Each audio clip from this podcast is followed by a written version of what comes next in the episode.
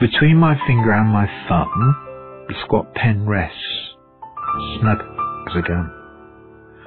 Under my window, a clean, rasping sound when the spade sinks into gravelly ground. My father digging. I look down, till his straining rump among the flower beds bends low, comes up twenty years away, stooping in rhythm through potato drills, where he was digging. The coarse boot nestled on the lug. The shaft against the inside knee was levered firmly.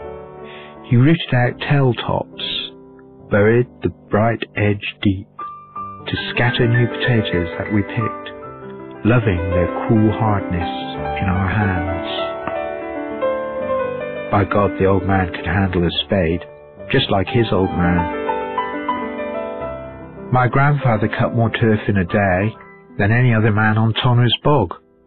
Once I carried him milk in a bottle, corked sloppily with paper.